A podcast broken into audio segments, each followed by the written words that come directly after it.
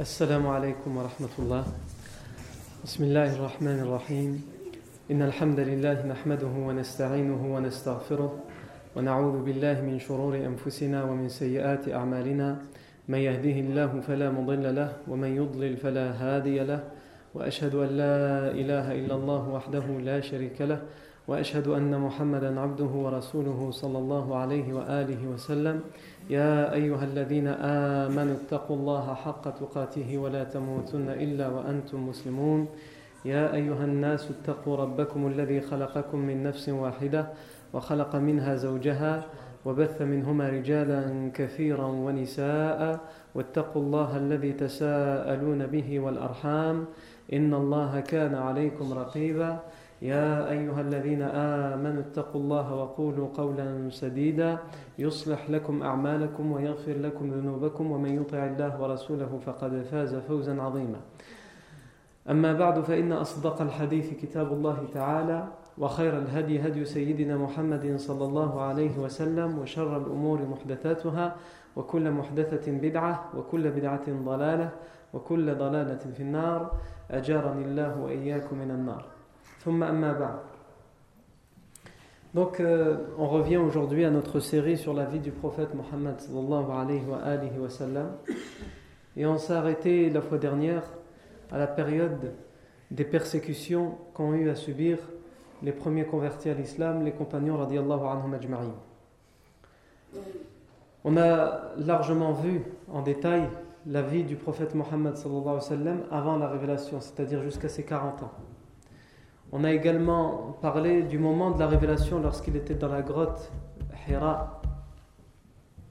Et la révélation a eu lieu pendant le mois de Ramadan, le mois que nous sommes en train de vivre en ce moment. La révélation d'Allah Azzawajal du Coran a eu lieu pendant le mois de Ramadan. C'est là que tout a débuté. D'ailleurs, dans un hadith, euh, le prophète a dit que toutes les révélations, même celles avant le Coran, ont été révélées pendant le mois de Ramadan. Ensuite, on a parlé des premiers convertis à l'islam et on a parlé de la période des persécutions. Et on a vu comment les compagnons, ils ont vécu la torture. Ils ont eu à subir les persécutions, les humiliations. Certains d'entre eux sont morts, sous la torture parce qu'ils avaient choisi l'islam. Comme la famille de les parents de Ammar, la famille de Yassir. Yassir et son épouse Soumaïa.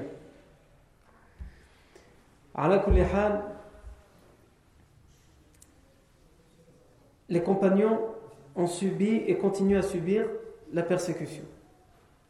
Le prophète lui-même, il est humilié. Le prophète lui-même est torturé, psychologiquement ou physiquement, même si c'est moins que les compagnons. Pourquoi? Parce que lui, il y a son oncle, Abu Talib, qui empêche les idolâtres de lui faire du tort, qui est un rempart entre les idolâtres et le prophète Mohammed sallallahu alayhi wa, alayhi wa sallam. Mais malgré cela, il doit également subir les pires des humiliations, et on a cité, que ce soit dans sa famille de la part de son oncle Abu Lahab, que ce soit dans son voisinage, en particulier les persécutions qu'on a citées de Uqba ibn Abi Mu'ayt, et même de de chefs d'autres tribus, d'autres lignées, comme Abu Jahl, qui le menaçait que s'il priait, s'il se prosternait devant la Kaaba, il lui tordrait le cou. Et les compagnons les plus faibles, ceux qui n'ont pas un oncle, comme le prophète Hassan pour les protéger, ou ceux qui n'adhèrent pas et qui n'appartiennent pas à une tribu importante, à une famille de notables, d'élite, sont à la merci vous vous rappelez que Bilal ibn Rabah, on a raconté ce qu'il devait subir, radiallahu anhu. Parmi les persécutions qu'il avait, évidemment son maître, Umayy ibn Khalaf, le torturait des pires des tortures. Et lorsqu'il n'avait pas le temps et qu'il devait s'occuper de ses affaires, il lui mettait une corde au cou, il le déshabillait, il le jetait nu avec la corde au cou dehors et il le donnait aux enfants des idolâtres en leur disant tenez votre jouet pour la journée, je n'ai pas le temps de m'en occuper aujourd'hui. Et on sait comment les enfants peuvent être cruels lorsqu'on leur dit qu'ils sont dans leur bon droit. Donc, les musulmans sont sous la pression, sous la menace. À chaque fois, ils essaient de se cacher pour prier. À chaque fois, lorsqu'ils veulent, apprendre leur religion, ils tentent de se cacher. Parce que ce n'est pas une question euh, simple, c'est une question de vie ou de mort. Être musulman à l'époque, c'était une question de vie ou de mort. Pour nous aujourd'hui, c'est si simple. C'est si simple. La mosquée est là, au su et au vu de tous. Elle est ouverte à chaque heure de prière et il te suffit de te dire j'y vais pour y aller, sans que personne ne t'empêche d'y aller, sans ne risquer aucun bombardement sur la mosquée, sans risquer que dans la rue on t'attrape parce que tu as voulu aller à la mosquée et donc qu'on te torture à mort parce que tu as été à la mosquée. Et pourtant, malgré cette facilité, c'est difficile pour nous. Parce qu'on ne se rend pas compte du bienfait que nous avons. Et ce bienfait, nous ne l'avons que parce que ces gens-là dont nous parlons, ils ont sacrifié ce qu'ils ont sacrifié. Pour que nous, aujourd'hui, nous puissions adorer Allah Azzawajal sereinement et librement. Ce qui n'est pas non plus à notre époque le cas de tous les musulmans dans le monde. Mais nous ne sommes pas reconnaissants envers les bienfaits qu'Allah Azzawajal nous accorde. Taïb. Le prophète alayhi va subir un harcèlement psychologique. Mais sa détermination sera toujours aussi ferme. Les idolâtres, ils torturent les plus faibles. Ils essaient d'humilier le prophète Mohammed sallallahu alayhi wa. Et malgré cela, le professeur continue sa da'wah. Les musulmans se cachent. Et on avait raconté la dernière fois qu'un groupe de musulmans qui était caché dans, dans une ruelle, dans un sentier des sentiers de la Mecque, pour s'échanger des informations sur la religion, ils vont être vus par un homme, par un idolâtre.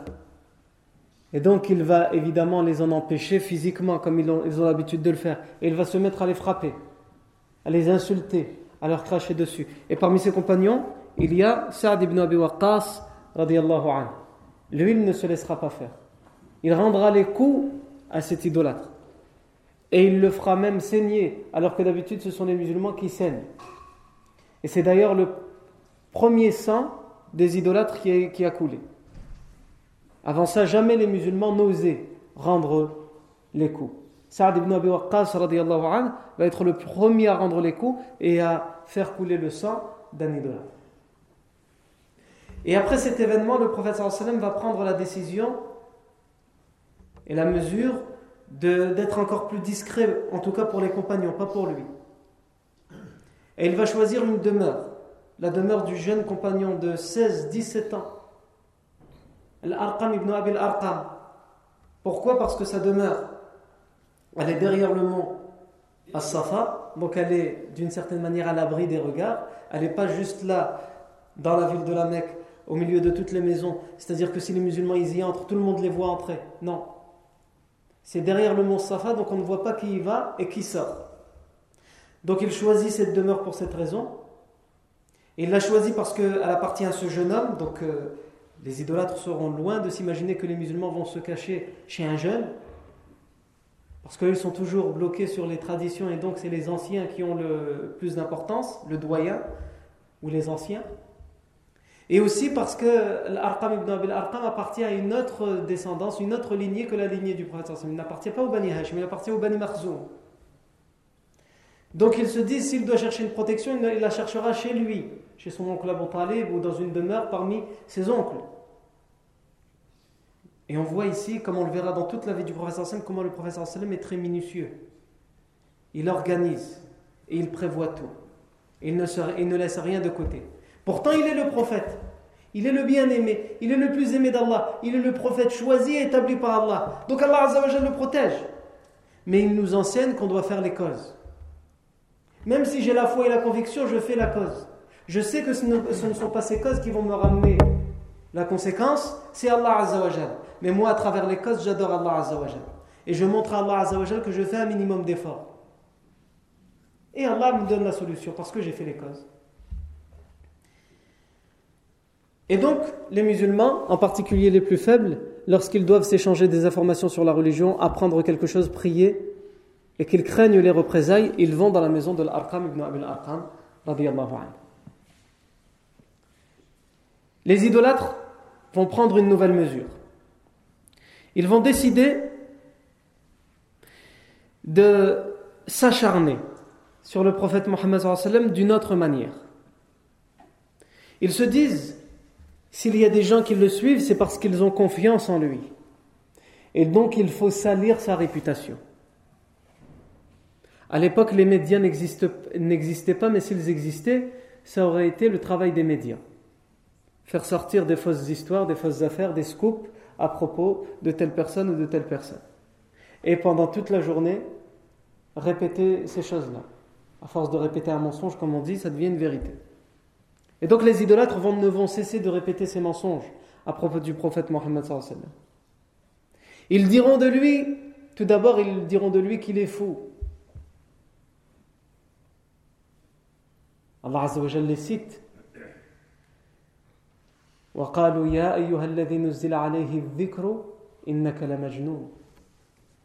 Ils les citent, ils disent, Allah nous dit, ils disent, toi, pour, vers qui a été révélé le rappel, Innaka la tu es fou.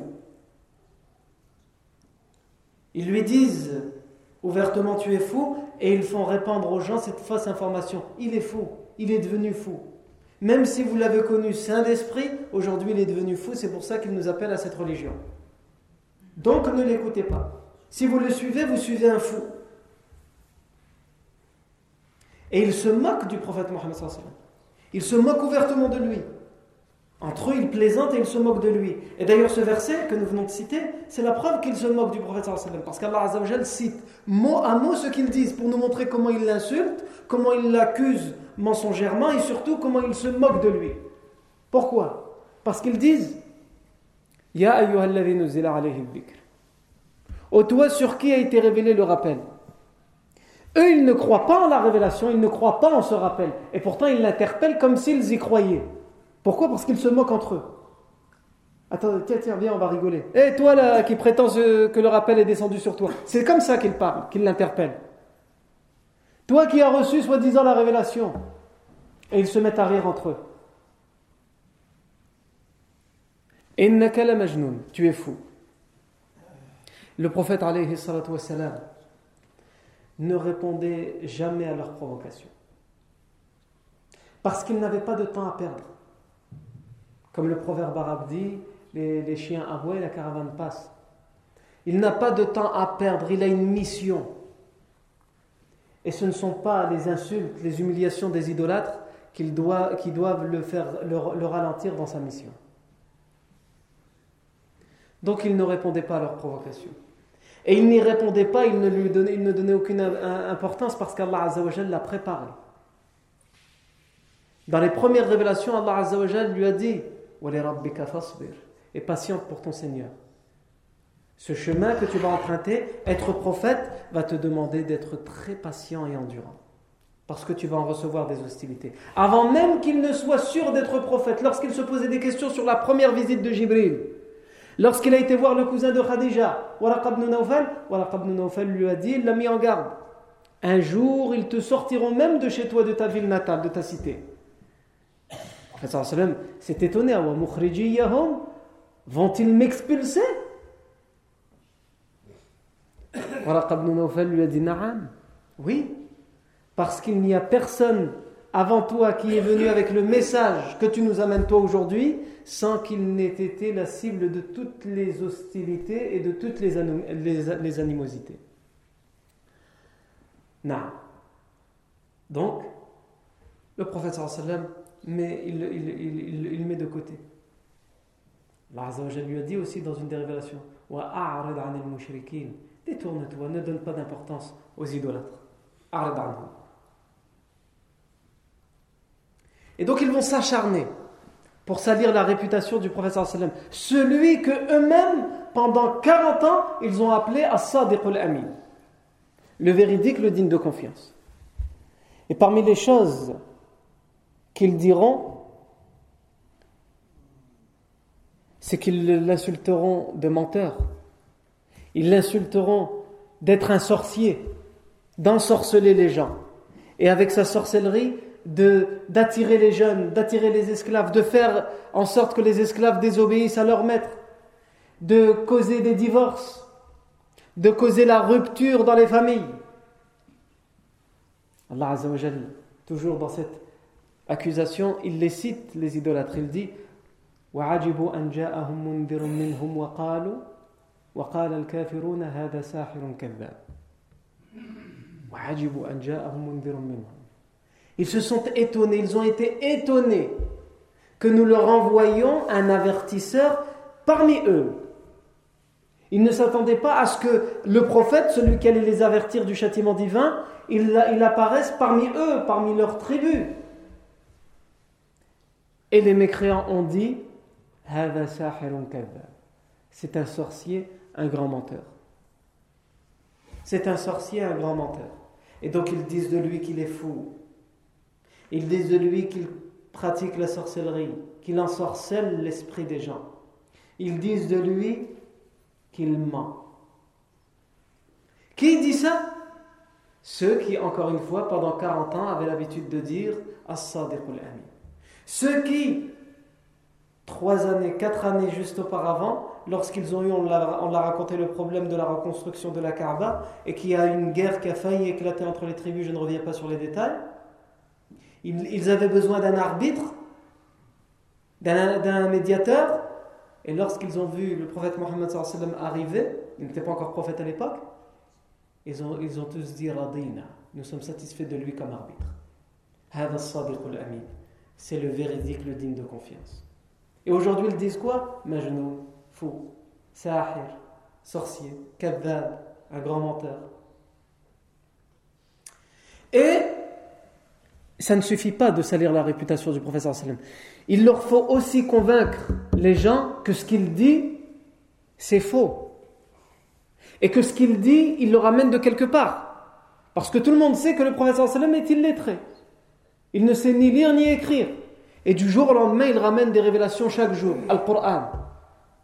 Que personne parmi les meilleurs poètes et les meilleurs littéraires de l'époque ne pouvait faire. Personne ne pouvait ramener la même chose des versets équivalents. D'ailleurs, à plusieurs reprises, le Coran met, au défi les idolâtres. Et leur dit si ce que vous prétendez est vrai, eh bien, ramenez qu'une sourate, comme les sourates que nous révélons au prophète. Mais vous ne, le, ferez pas parce que vous ne pourrez pas. Ramenez que dix versets, mais vous ne le ferez pas parce que vous ne, vous ne pourrez jamais. Ramenez qu'un seul verset, et vous ne pourrez pas. Et donc à plusieurs reprises, le Coran, le professeur les, les met au défi, mais ils ne pourront jamais. Donc il faut absolument, ça c'est le plus important pour eux, trouver une explication, même si elle est fausse, pour convaincre les gens que ce n'est pas une révélation, c'est quelque chose d'autre. Et donc ils vont dire Asatirul. Ça, ça fait partie, ce qu'il nous raconte, des contes et des légendes des anciens. Il a appris, entendu les légendes des anciens, il les a bien euh, assimilées, mémorisées, et aujourd'hui il vient euh, nous raconter tout ça. Et le premier à avoir sorti cette accusation, à, trouver, à avoir trouvé cette accusation, c'est l'idolâtre, l'ennemi, An-Nadr ibn al-Harith. An-Nadr ibn al-Harith, c'est lui le premier, on va reparler de lui, Inch'Allah. C'est lui le premier à avoir trouvé ça. Et d'ailleurs, le Coran, selon les Mufassiroun, lorsqu'il cite, cite les, les, dires des idolâtres qui prétendent que le Coran c'est Asatir al-Awwalin, les légendes d'anciens, la, plupart des Mufassiroun disent tous tous ces versets concernent Nadr ibn al-Harith. Ils citent Nadr ibn al-Harith parce que c'est lui qui disait ça. Et c'est lui qui a réussi à convaincre les autres en disant tout ce qu'il nous ramène là, c'est lui, entre guillemets, qui a ramené l'explication la, plus convaincante. C'est que ce sont des contes des anciens. Allah Azza wa dit وقالوا أساطير الأولين اكتتبها وهي تملى عليه بكرة وأصيلا et ils disent, ce sont les contes, les légendes des anciens qu'il s'est fait écrire. Il a demandé à ce qu'on lui écrive les contes des anciens qu'on lui a dictés matin et soir. Voilà l'explication qu'il donne.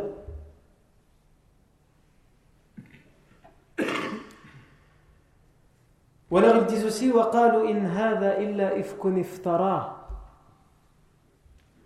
Ils disent ceci n'est que une calomnie qu'il a inventée lui-même. Dans un autre verset, Qu'est-ce qu'ils disent? Ils disent c'est les contes des anciens qu'ils ramènent. Et ce sont d'autres personnes qui l'ont aidé. Parce que oui, d'accord, il a ramené les contes des anciens, mais qu'est-ce qui lui a raconté tout ça? Alors ils disent, il y a des gens, il rencontre des gens qu'on ne connaît pas, en cachette, qui lui racontent ces contes-là, et lui, il vient nous les dire. Et comme on l'a dit, c'est Nadr ibn al-Harith le premier à avoir inventé cette accusation. Nadr ibn al-Harith, un jour, il a appelé les notables, les élites de Quraysh. Il leur a dit, Ya Ma'shara Quraysh, Ya Quraysh, oh vous, les, les gens de Quraysh, Vous avez dit Vous avez dit à propos de Muhammad sallallahu alayhi wa sallam Majnoun, il est fou. La wallahi ma huwa bi majnoun. Non, par Allah, il n'est pas fou. Pourtant, il ne le défend pas, Nadir ibn al-Harith. Mais il, il, essaye de leur expliquer que s'ils veulent réussir leur politique, il faut trouver quelque chose de convaincant. Ça ne sert à rien de dire aux gens Muhammad sallam, est fou puisqu'ils le voient tous les jours, il vit avec eux, ils savent très bien qu'il n'est pas fou. Donc ils vont, ils vont savoir qu'on est des menteurs si on dit ça. Là, wallahi ma huwa majnoun. Il dit on connaît les fous, on sait ce qu'ils disent, il n'a rien d'un fou. Qultum sahir. La wallahi ma huwa Vous avez dit c'est un sorcier. Non, par Allah, il n'est pas sorcier. On connaît les sorciers, on sait le travail qu'ils font et comment ils le font. Il ne fait pas ça. Donc on ne peut pas dire c'est un sorcier. Si on continue à l'accuser de sorcier, même si c'est pour lui faire mal à lui, les gens qui le suivent vont être encore plus convaincus et vont savoir que nous sommes des menteurs.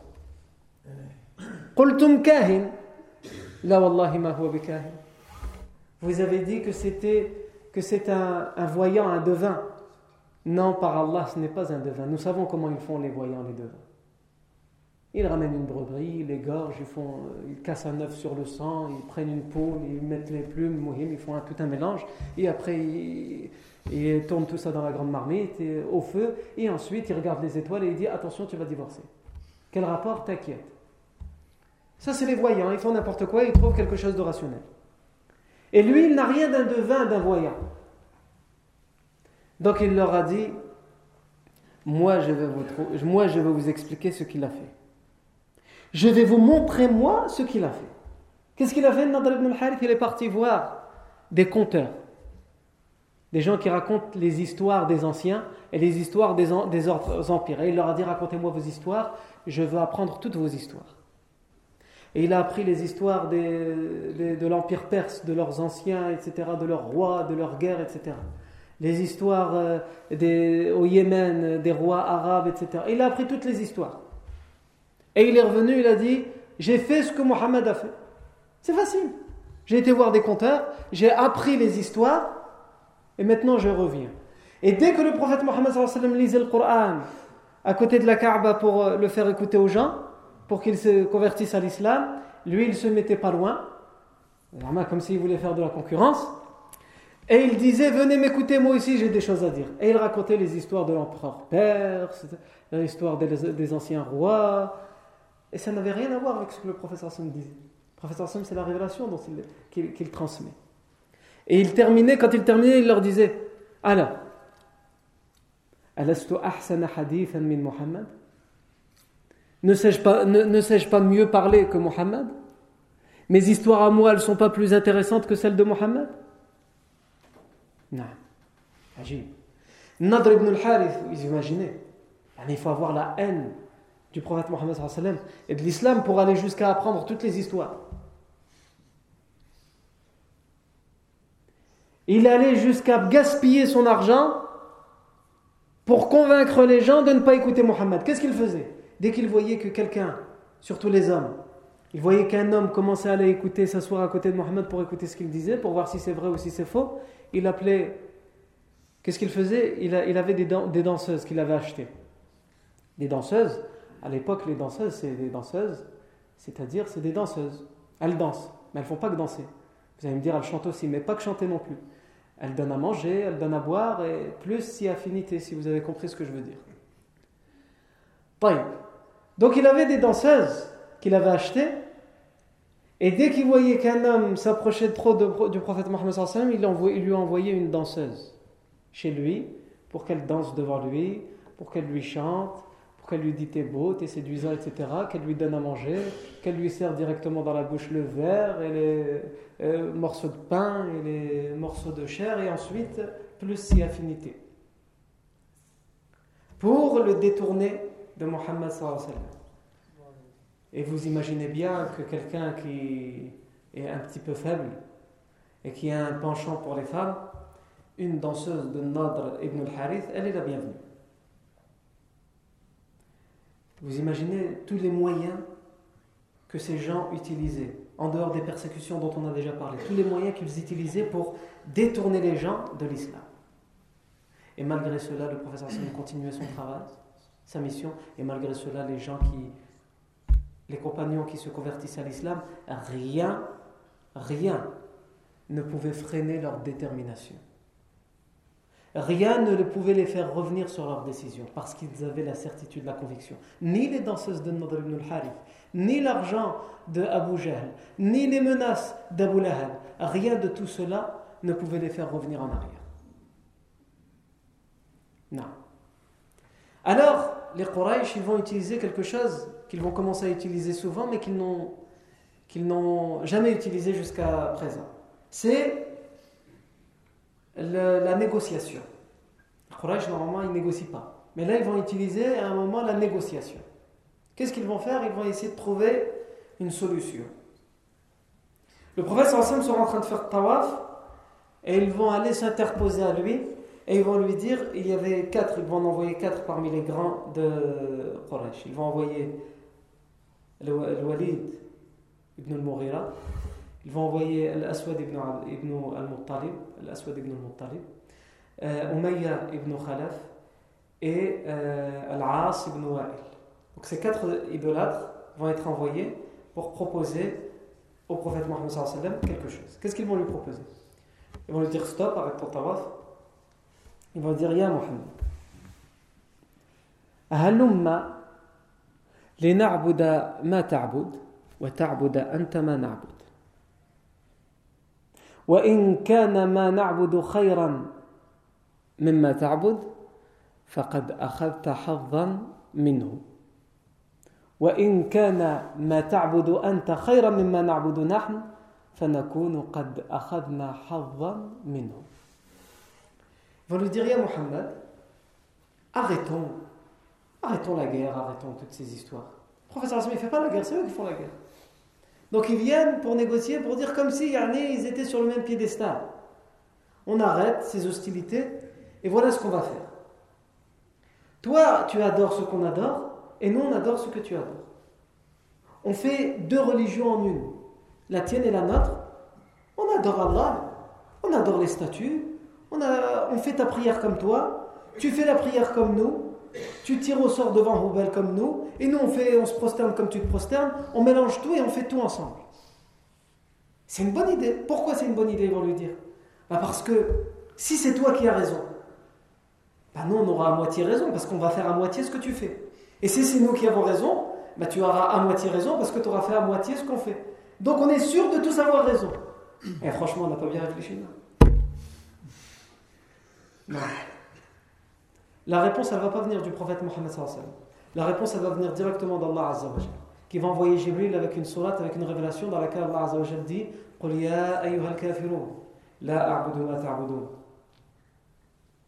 قل يا أيها الكافرون لا أعبد ما تعبدون ولا أنتم عابدون ما أعبد ولا أنا عابد ما عبدتم ولا أنتم عابدون ما أعبد لكم دينكم ولي دين صدق الله العظيم la réponse, elle vient directement du ciel, d'Allah Azzawajal qui dit au professeur sallam, qui ordonne au professeur sallam, dis-leur, ô vous les mécréants, je n'adore pas ce que vous adorez, et vous n'adorez pas ce que j'adore. Et je n'adore pas ce que vous adorez, et vous n'adorez pas ce que j'adore. À vous votre religion, et à moi la mienne. À vous votre culte, et à moi le mien. À vous votre adoration, et à moi la mienne. Non. Donc les Quraysh ont essayé les persécutions. Ils ont essayé de salir la réputation du professeur sallam et de son message. Ils ont essayé la négociation. Rien de tout cela ne fonctionne.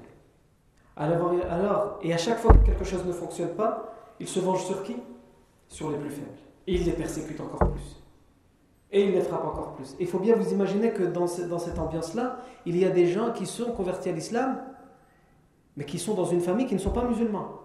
Un fils qui est musulman, mais tout le reste de sa famille ne l'est pas. Donc quand ces choses-là ne marchent pas, les parents ils rentrent à la maison et ils, battent leur, euh, leur, fils qui est musulman ou leur fille qui est musulmane et ils la torturent. Ou l'esclave avec son maître, quand le maître rentre à la maison, avec ce qu'il a vu dehors avec le prophète Mohammed, etc., il rentre chez lui et il, il se venge sur l'esclave, etc., etc. Donc les faibles doivent encore plus subir.